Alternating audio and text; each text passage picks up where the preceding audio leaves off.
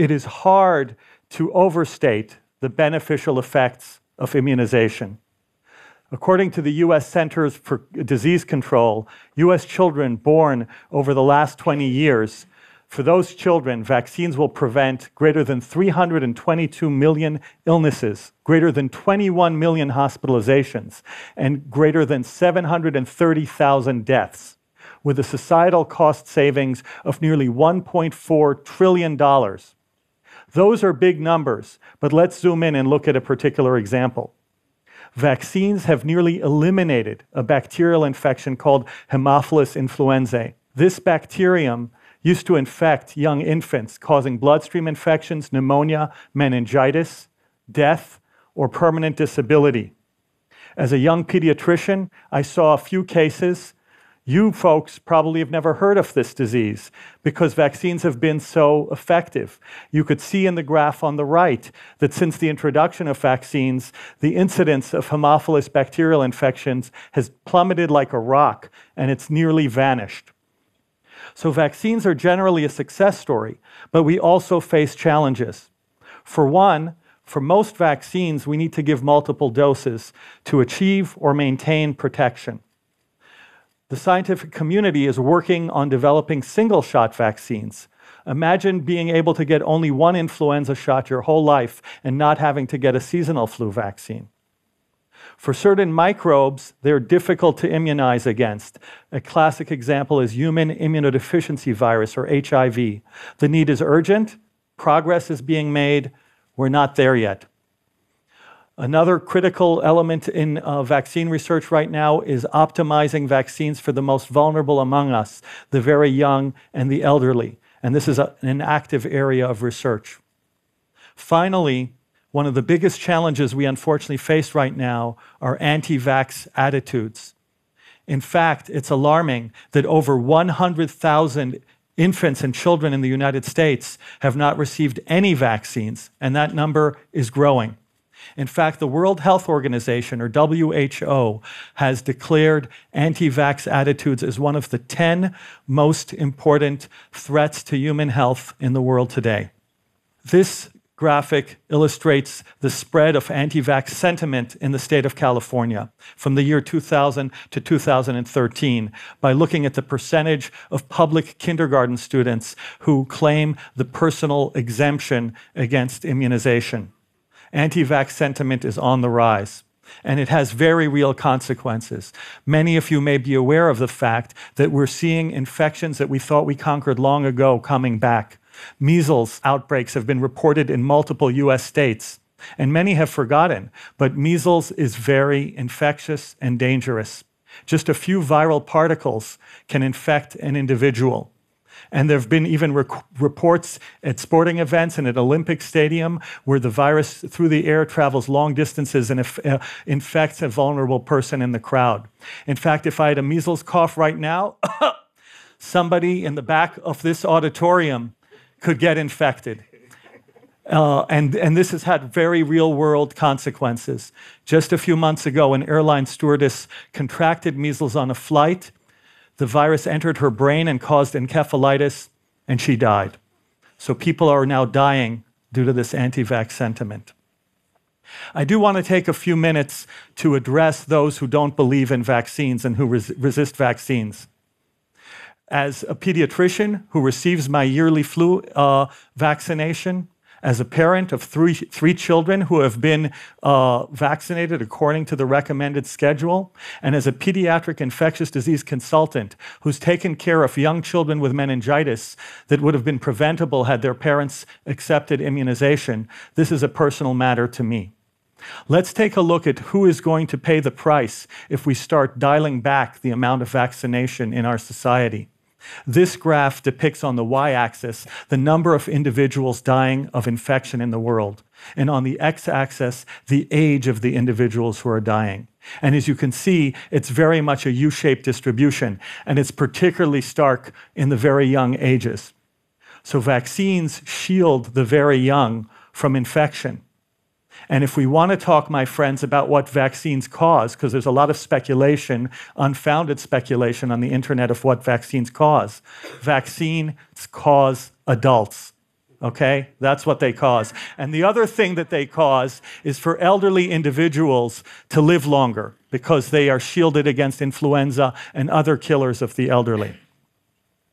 Now, let's talk a little bit about how we can improve vaccines even further.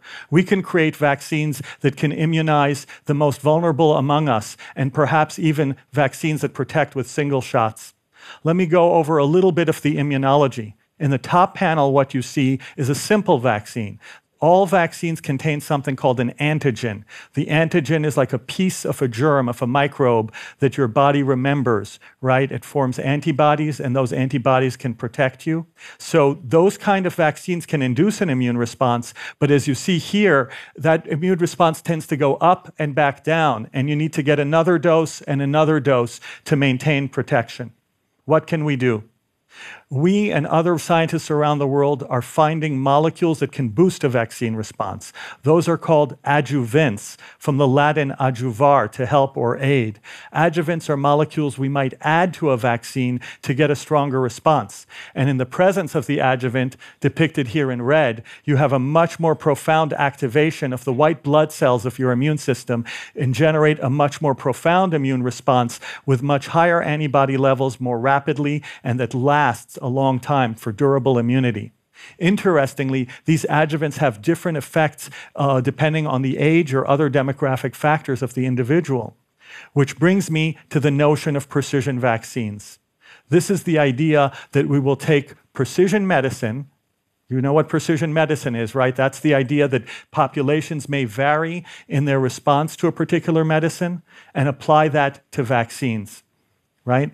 And uh, here in Boston Children's Hospital at the Precision Vaccines Program I direct, we have five approaches, stepwise approaches we take to build precision vaccines that are tailored to vulnerable populations.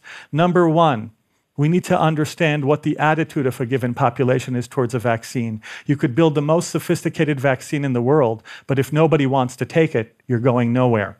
Number two, we have to think of the route of immunization. Most vaccines are intramuscular or IM, but there are others, intranasal, oral, and others. Then, as I just described to you, vaccines have components. All vaccines have an antigen. That's the part of the microbe that your body remembers that you might make antibodies or cell mediated immunity against. And we might add an adjuvant, as we talked about, to boost an immune response. But guess what? There are many different antigens to choose from and many different adjuvants. How are we going to make that decision? And the menu of these keeps growing. So, on our team, we've developed ways to test vaccines outside the body.